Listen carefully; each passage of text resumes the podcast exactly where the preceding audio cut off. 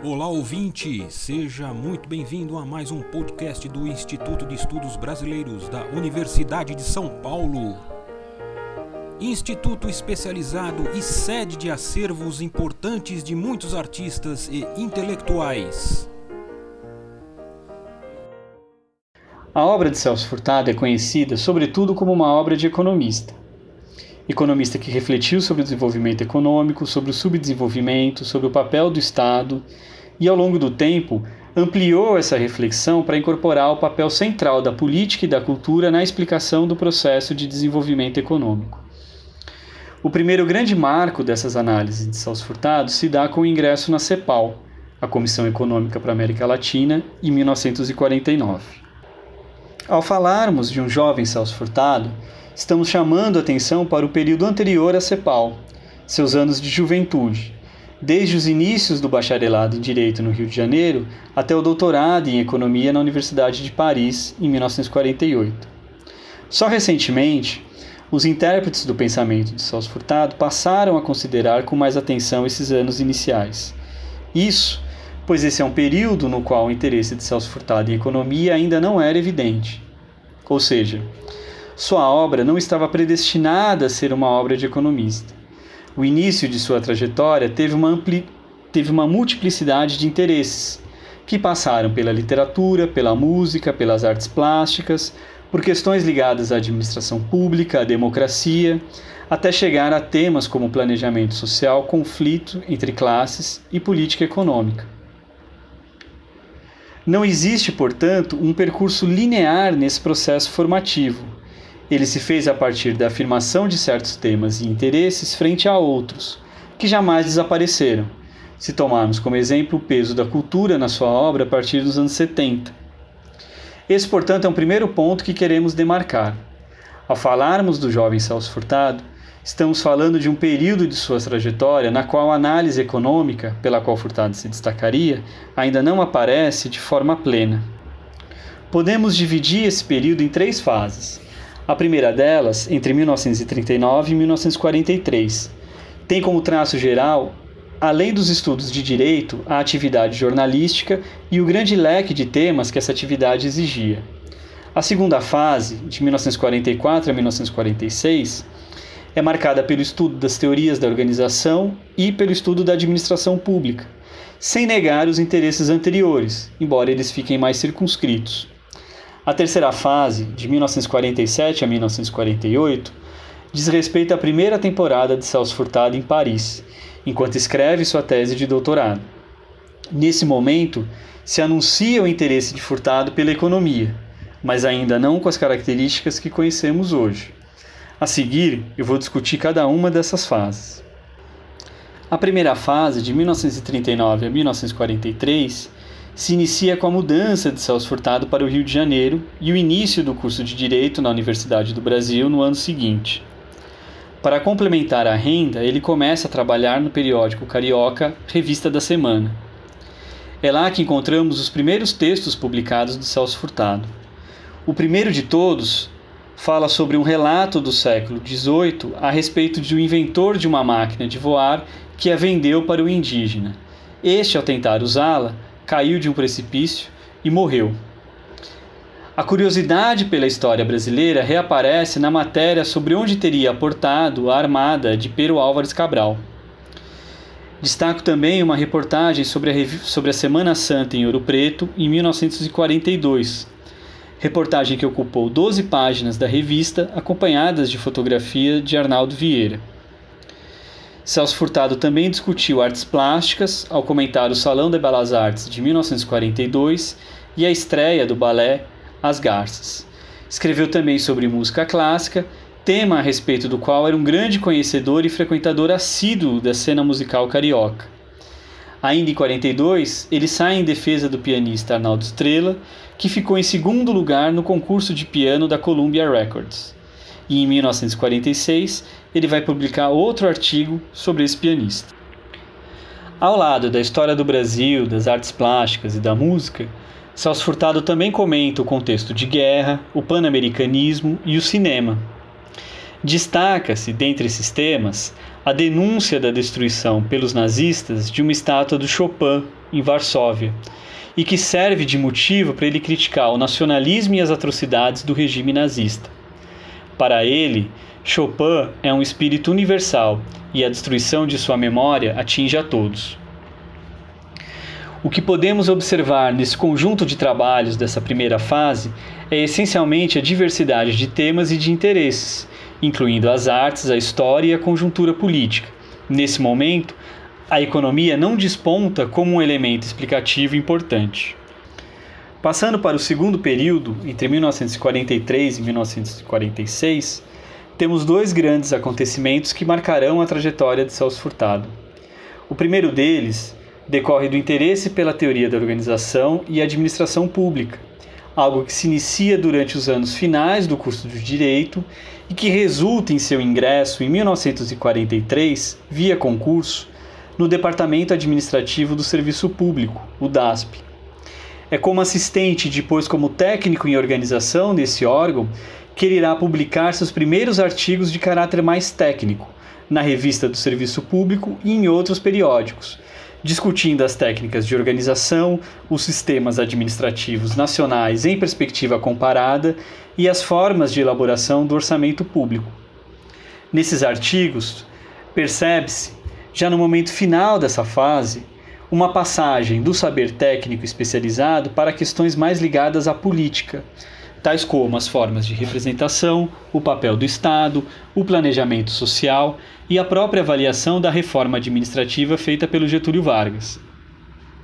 O auge dessas reflexões é o artigo Trajetória da Democracia da América, na América, de 1946, um longo ensaio que discute como as técnicas modernas de administração pública utilizam os mesmos procedimentos empregados nas organizações militares e empresariais. Ao final, ele alerta que o crescente papel dos técnicos em decisões de caráter político estaria erodindo ou enfraquecendo o papel da democracia na América. Paralela a essa intensa atividade de escrita e reflexão, o segundo grande acontecimento desse período foi a participação de Celso Furtado na Força Expedicionária Brasileira, como oficial de ligação entre as tropas brasileiras e norte-americanas.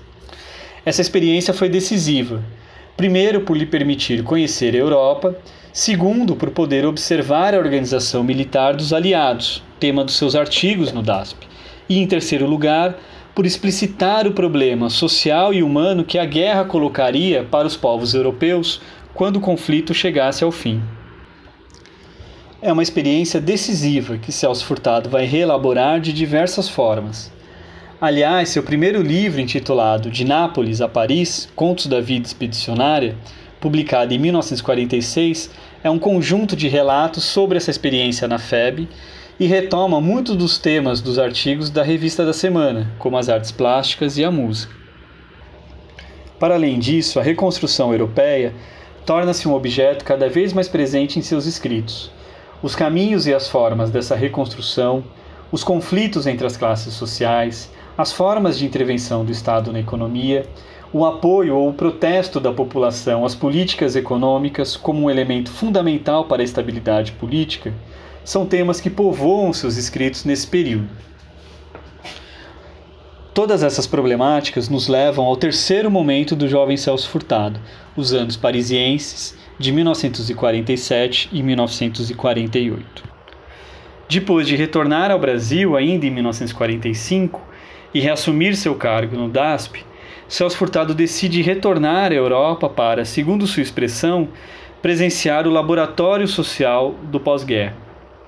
Para tanto, ele se inscreve no doutorado em Ciências Econômicas na Universidade de Paris em 1947. A decisão de fazer um doutorado em economia foi resultado da necessidade de obter um visto de permanência em um país europeu e do aconselhamento de um professor francês, Maurice Biet, que havia lecionado na Universidade do Brasil e que o estimulou a aprofundar os estudos em economia e que vai ser também o seu orientador de tese. Enquanto preparava seu doutoramento, Celso Furtado viajou para outros países europeus, Inglaterra, Tchecoslováquia, Iugoslávia, e escreveu muito sobre a conjuntura política e econômica do continente. A política econômica inglesa e francesa do pós-guerra, os conflitos distributivos entre as classes sociais, a reconstrução europeia e o fascismo são uma constante em seus textos. Vale mencionar também o relato de uma experiência pessoal de partir para uma brigada de voluntários para construir uma estrada de ferro na Iugoslávia. Nesses artigos, nota-se o maior direcionamento de Celso Furtado para questões econômicas. De fato, esses textos começam a apontar para a economia como principal fator explicativo da realidade social. Questões como a taxa de câmbio, o direcionamento dos investimentos, a política salarial, a retomada da produção industrial e a intervenção do Estado na economia aparecem como tópicos importantes para compreender os problemas sociais e a trajetória política dos países europeus.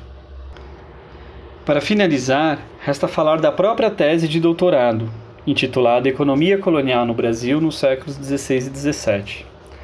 Ela foi escrita em um espaço de tempo muito curto, em um ano e meio. Seu objetivo central foi a economia brasileira nos dois primeiros séculos, sobretudo uma análise da extração do pau-brasil e da produção açucareira. No entanto, a tese é muito mais que isso. Trata-se de um mergulho na história do Brasil, de Portugal e mesmo da Europa. Celso Furtado examina a formação do Estado português como um Estado burguês. Os interesses dessa burguesia teriam dirigido os descobrimentos e a colonização. É uma leitura que retoma e discute os principais autores brasileiros, como Caio Prado Júnior, Gilberto Freire, Roberto Simonsen, autores portugueses como Antônio Sérgio e João Lúcio de Azevedo. Há também a influência da escola do Zanal, sobretudo pelo uso do método comparativo e da busca de grandes movimentos de conjunto em detrimento de uma história fatual. É preciso chamar a atenção também para a forte presença de Henri Pirenne.